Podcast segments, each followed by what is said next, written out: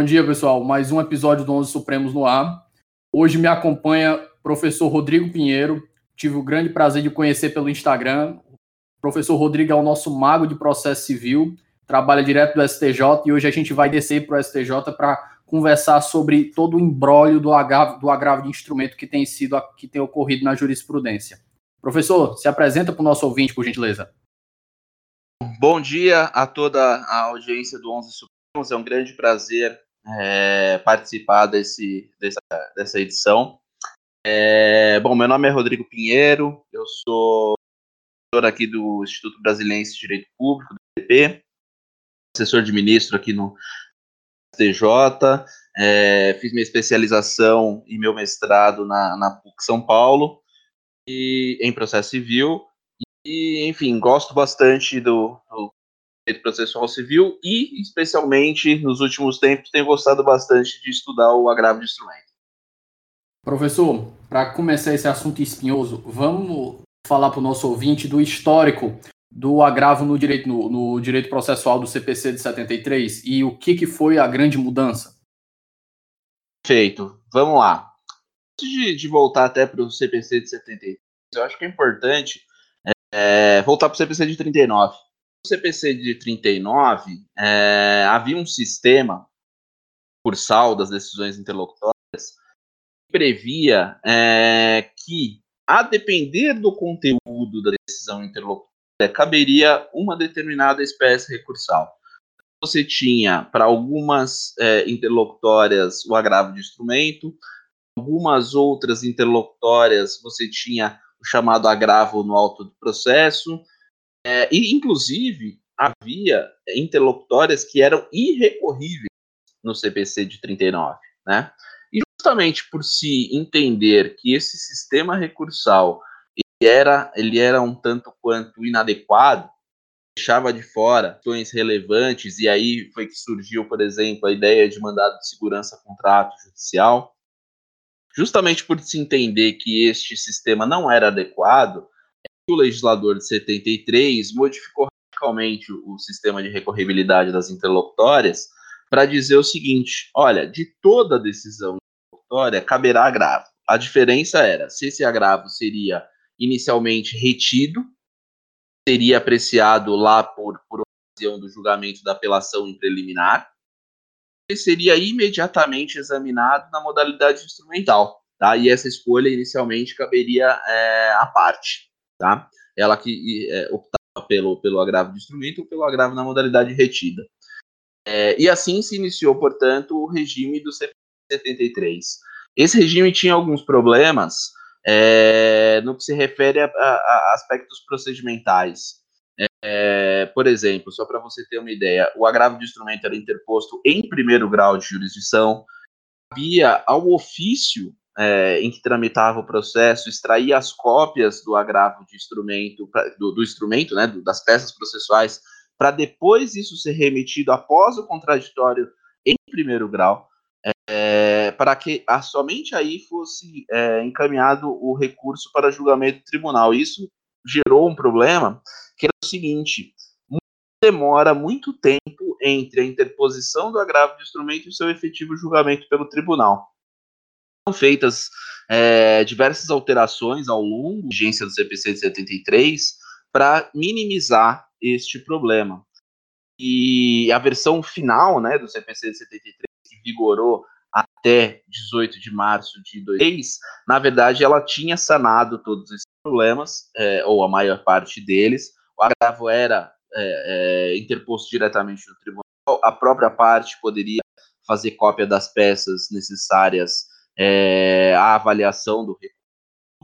É, e o cabimento, ele era, a meu juízo, é, o mais adequado possível, porque ele, ele permitia-se, né, como regra, é, o agravo de instrumento quando houvesse um risco de dano irreparável. Então, sempre que houvesse um risco de dano irreparável, o agravo seria interposto na modalidade instrumental. Fora dessas hipóteses, a regra era que caberia o agravo retido e, portanto, a questão seria examinada em preliminar de apelação somente lá na frente, né?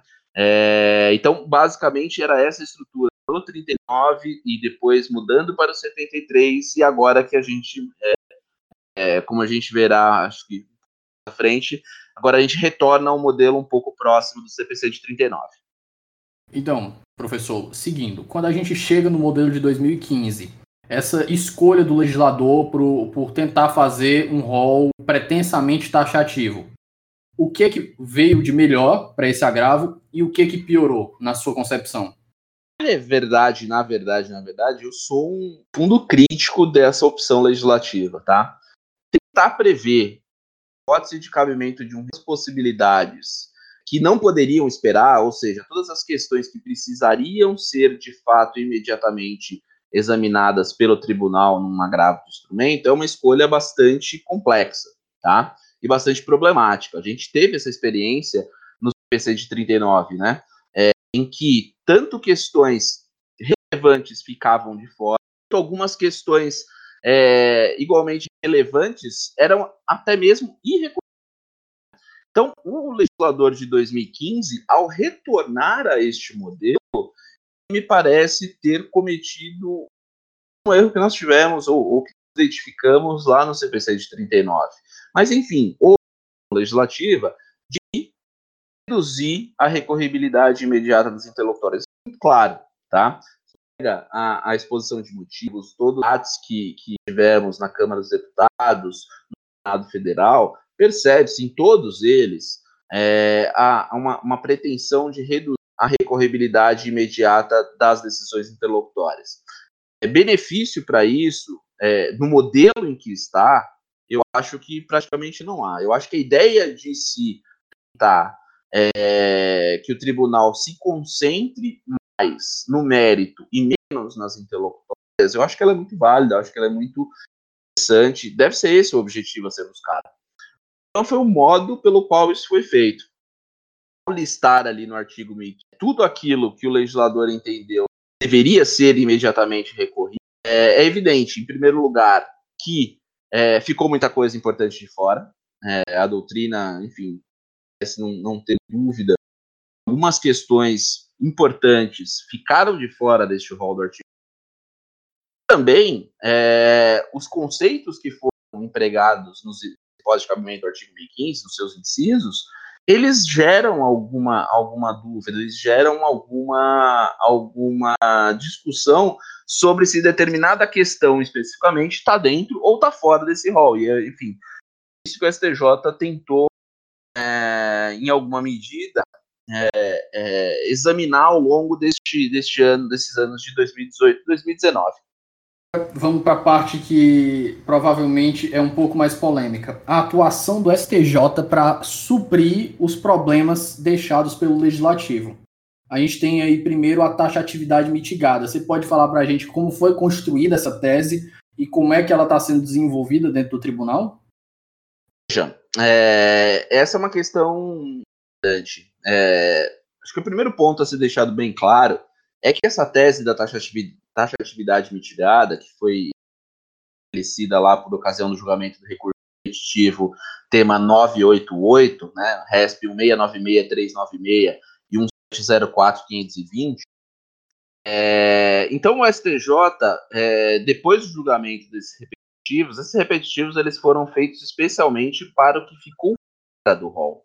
As hipóteses que, a respeito de serem é, urgentes, a despeito de precisarem imediatamente serem é, reexaminadas pelo tribunal, elas não estão listadas aqui no artigo 1015. Então a tese ela é feita para o que está fora, tá? O que não elimina a, a necessidade de nós examinarmos é, cada uma dessas hipóteses de cabimento e extrairmos delas é, o que efetivamente há aqui, né?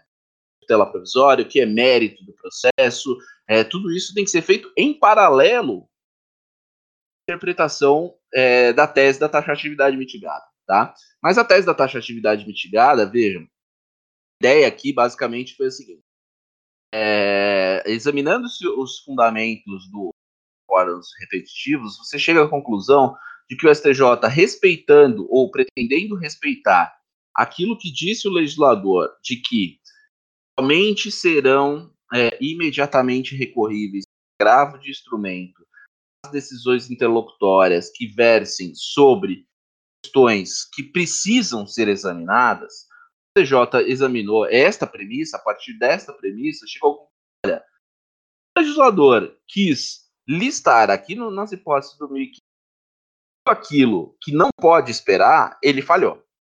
Deixou de fora algumas hipóteses que são relevantes e que precisariam é, ser é, imediatamente reexaminadas. O caso mais clássico é o da competência. É, e, em, em, verdade, os repetitivos eles surgem, inclusive, dois recursos que versavam sobre competência. Um deles, salvo o melhor juízo, era uma, uma questão de competência absoluta, mais grave, inclusive, né? Incompetência absoluta pode gerar uma rescisória. É, e o outro caso, salvo o melhor juízo, era de uma incompetência relativa. É, muita gente diz que se competência estivesse no rol do artigo 1015, provavelmente a gente não teria é, tido esse debate, não teria tido toda essa questão polêmica. É, eu, eu, acho que essa é uma, é uma afirmação, fato, é, que faz sentido, né? A competência é algo que no forense faz muita falta. Né? Você não poder imediatamente definir quem caberá julgar aquele processo. Mas não é só, não é só a competência. Quando a gente começa a, a pensar em algumas outras hipóteses, o STJ no julgado faz esse, você percebe a questão, por exemplo, do segredo de justiça. Se a decisão interlocutória indefere do segredo de justiça, a decisão pela letra do artigo 1015 não seria recorrível. Ela não está em nenhuma das hipóteses e ela sequer poderia, por meio de interpretação extensiva ou de analogia, ser inserida em alguma dessas hipóteses, né? Isso que, é, a meu juízo, aquela tese da interpretação extensiva, de tentar, é, a partir de cada hipótese de cabimento, dar uma, uma extensão, um alargamento maior do que ela eventualmente poderia ter, foi uma tese desenvolvida pelo professor Fred Didier e pelo professor Leonardo Carneiro da Cunha, é, a meu ver, essa tese ela tem esse problema, que há hipóteses aqui que você não consegue é, extrair de nenhuma da, da, da, das hipóteses do artigo 1015. O segredo de justiça é um, o, a suspensão do processo, uma decisão interlocutória que verse sobre, defira uma suspensão de processo por prejudicialidade externa, ela não está é, listada no artigo 1015, não, não se extrair de alguma hipótese do artigo 1015 é, o cabimento do agravo do instrumento. São duas, dois casos muito, muito claros, assim. Não vai adiantar você, no futuro, apelação, você discutir se deveria ou não ter sido decretado o segredo de justiça, quando toda é, a, a, a, intimidade da, do, do já tivesse sido revelada no processo. Também não vai adiantar você, na apelação, discutir se deveria ou não deveria ter sido suspenso o processo em razão de uma prejudicialidade externa. É, quando você for discutir isso, a, a, suspensão, inclusive, já cessou. Então, é para essas hipóteses, e o STJ tentou ser é, cuidadoso de ser bem restritivo no refere a, a, essa, a essa tese, a essa hipótese de cabimento adicional, é, é para essas hipóteses assim especiais em que não tem como, mais como a matéria na apelação é que serve o movimento pela taxatividade mitigada. Interessante, professor. Uh, o senhor fez uma, uma observação aí sobre a, te, a tese do Didier falando de interpretação extensiva, que é uma forma de comatação. Agora eu lhe pergunto, o, a tese da taxatividade mitigada e o que o STJ fez para tentar evitar que essas decisões que geram trazem grande, grande problema e não, e não possam esperar ser tratadas em apelação. A gente está diante de uma integração ou esse ativismo judicial? Veja, é, essa é uma pergunta tanto complexa, porque, é, na verdade, na verdade, o que fez o STJ? Ele partiu artigo, artigo 3 do código, né, que está lá nas normas fundamentais do processo civil. Se afirma que, na verdade, é uma repetição do, da regra constitucional, fala que não se excluirá da apreciação jurisdicional ameaça ou lesão a direito. É, entendeu o STJ que, na verdade, o artigo interpretado conforme o artigo 3 caput. Modo que, se é, está fora do artigo 1015 alguma hipótese que poderá ou que potencialmente poderia é, gerar uma exclusão de apreciação jurisdicional de uma ameaça de uma lesão, não se pode ser extremamente restritivo. O artigo 3 portanto, deveria ser um norte a se aplicar ao artigo 1015. Essa é a tese do STJ. Há muita discussão e, e enfim, doutrina muito respeitada que faz uma crítica, a meu, meu juízo, bastante, bastante contundente e bastante fundamentada, de que o STJ é, foi além poderia. É, é, eu, eu, acho que é uma crítica bastante, bastante é, interessante e, e, e, bastante fundamentada. Eu, eu, eu, eu tenho dificuldade também reconhecer que é, o STJ poderia ter ido neste ponto é, sem que houvesse uma alteração legislativa. Na verdade, na verdade, em última análise, o problema do, do artigo 1015 somente poderia ser resolvido com, é, com clareza e com profundidade pelo legislador. O legislador fez uma opção de restringir e de elencar quais eram as hipóteses que, na visão dele, é, deveriam ser imediatamente e o legislador falhou é, ao deixar de fora algumas hipóteses. E isso é uma coisa um tanto quanto histórica. Cada vez que a gente tenta é, colocar num rol aquilo que pode acontecer num processo, e o CPC de 39 está aí para não mentir, é, normalmente o legislador falha. Que o mais adequado seria, a meu tivesse ou que se mantivesse uma, uma, uma hipótese de cabimento no artigo 1015 mais próxima daquela que existia no CPC de 73, com uma cláusula um pouco mais aberta. Urgência, é, risco de grave lesão, risco ou ameaça à lesão a direito, que pudesse ser conformado o cabimento é, sempre no caso concreto. É, mas, de fato, é uma crítica plausível de que o STJ não poderia ter ido além daquilo que previu o legislador. Professor, o senhor deixou claro que, na visão ideal, seria deixar o legislativo tratar disso e resolver esse problema. Mas, numa visão pragmática, o STJ, a seu ver, resolveu isso de uma maneira aceitável? Veja, é, a tese da taxatividade mitigada ela é bastante a começar pelo nome, né? É, o que seria taxativo não pode ser mitigado. É, a história do a, dança agarrado, mas se quiser pode. É, do mulher meio grávida, do jogo meio impedido, enfim. Há, críticas muito severas a começar pelo nome, mas se vocês a tese como um todo, a Acho que a gente pode discutir sim se o STJ poderia ter ido até onde foi. Essa é uma discussão bastante, bastante rica. Agora, a partir do momento em que você supera isso, mais esse debate, passa a examinar a tese, parece que a tese ela, ela, ela resolve, é, ou resolver em grande parte, em grande medida, com sucesso, os problemas que a gente teria, né? É, primeiro, ela deixa uma cláusula aberta de cabimento conformada é, sempre a partir do caso concreto, justamente reconhecendo que não seria possível prever antecipadamente o que seria urgente. Esse é um primeiro ponto. Segundo ponto, é, a tese afasta por, é, por e de maneira muito peremptória dado de segurança contra ato judicial, que era um dos problemas que a gente tinha já desde o princípio do código, né? Bom, o que está fora do artigo 1015 de impugnar. Basicamente, a doutrina dizia o seguinte: ou, na verdade, ou você espera para apelação, mas você pode, nas hipóteses de maior urgência, utilizar o mandado de segurança. O STJ quis deixar bastante claro que não se pode usar o mandado de segurança judicial. Tem lá tanto a súmula 267 do STF, também o próprio artigo lá da, da lei de mandado de segurança que diz que não cabe mandado de segurança contra ato judicial que se sujeite a recurso de efeito suspensivo e a apelação tem efeito suspensivo. É... O mandado de segurança virar um verdadeiro samba do crioulo doido, né? Também nessa situação, nesse, nesse caso.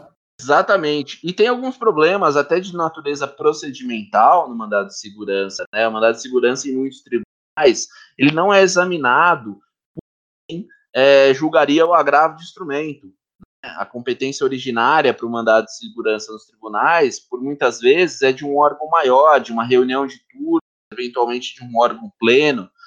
É, então, quem julgaria algumas questões do processo não seria quem iria julgar ao final a própria apelação, ou até mesmo os agravos de instrumento nas hipóteses Então, o STJ resolve, em certa medida, a questão de não ser cabível é, o mandado de segurança contra ato judicial. E uma das questões que geralmente surge, é, é, enfim, muita polêmica, diz respeito à preclusão, né?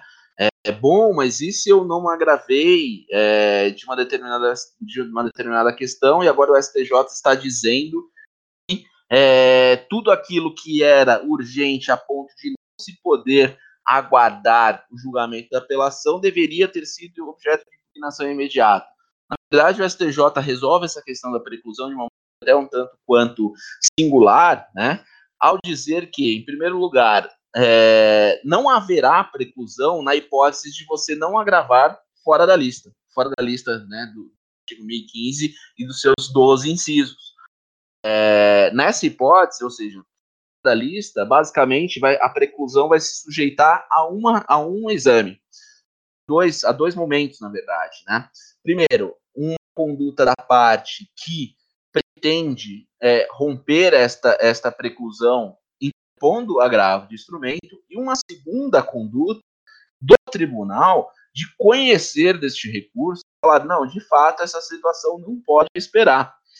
É, então, somente neste segundo momento, com o conhecimento do agravo de instrumento, com a admissibilidade pelo tribunal de que essa questão precisa ser imediatamente examinada, é que haveria é, é, se configurado a preclusão. Fora dessa hipótese, se eu apenas interpus o agravo e o tribunal não conhece dele ao fundamento de que não é urgente, não, não é, é urgente a ponto de é, exigir o imediato exame, a questão poderá ser examinada novamente ou examinada de fato é, por ocasião do julgamento da apelação. Então, esta questão da que é, sem dúvida, um, um gera é, é, dúvida, na, sobretudo na advocacia, é, essa questão, a meu ver, ela está bem amarrada em certa medida. Né? É, eu, advogados dizendo, não, porque agora eu vou agravar de tudo.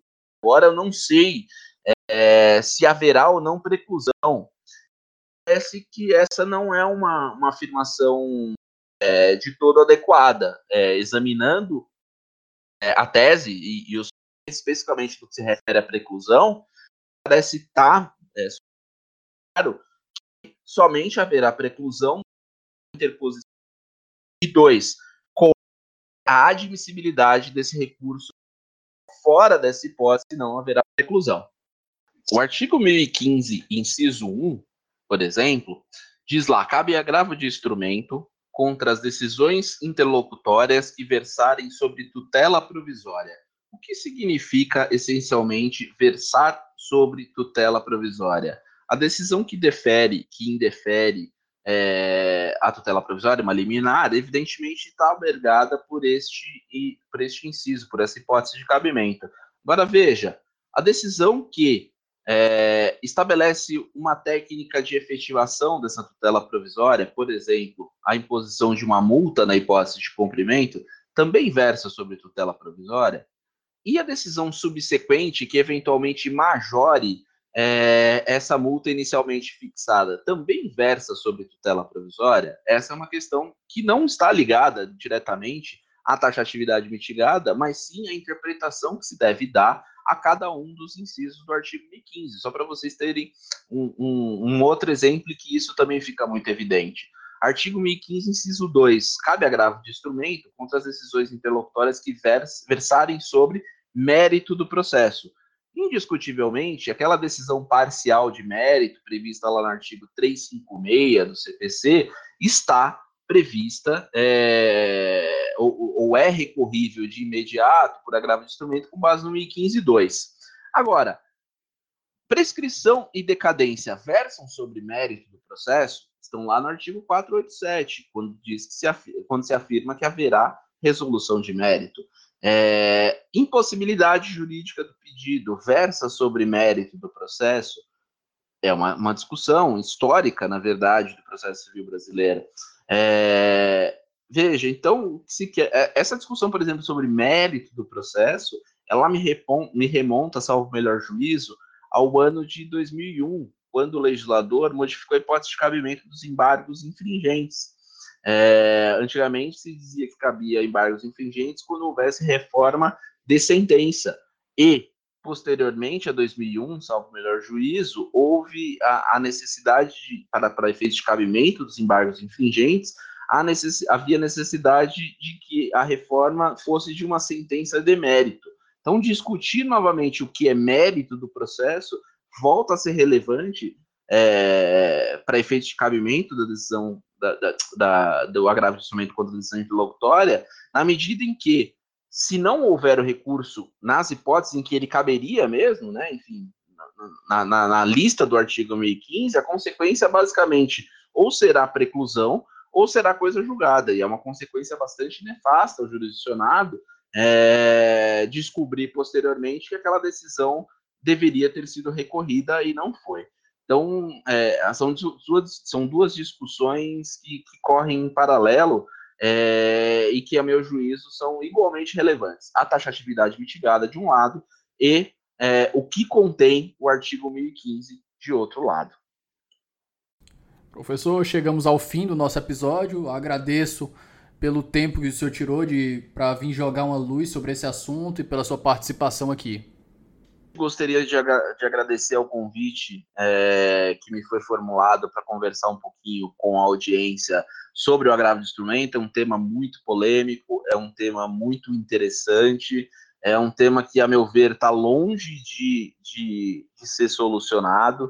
É, eu espero que tenham, é, tenhamos iniciativas legislativas para modificar o artigo 1015. É, parece, enfim, extreme de dúvidas que o artigo 1015 não deu certo é, no sistema brasileiro, e todas as discussões que, que nós já tivemos sobre ele mostram isso. E gostaria, enfim, de, de reiterar aqui meu agradecimento e esperar que, que o conteúdo seja útil é, a, a, aos ouvintes do, do, do podcast Onze Supremos e parabenizando é, o Davi Sobreira pela, pela iniciativa e pelo trabalho desenvolvido. Estou sempre à disposição de vocês. Um abraço. Então é isso, pessoal. Ficamos por aqui. Até a próxima.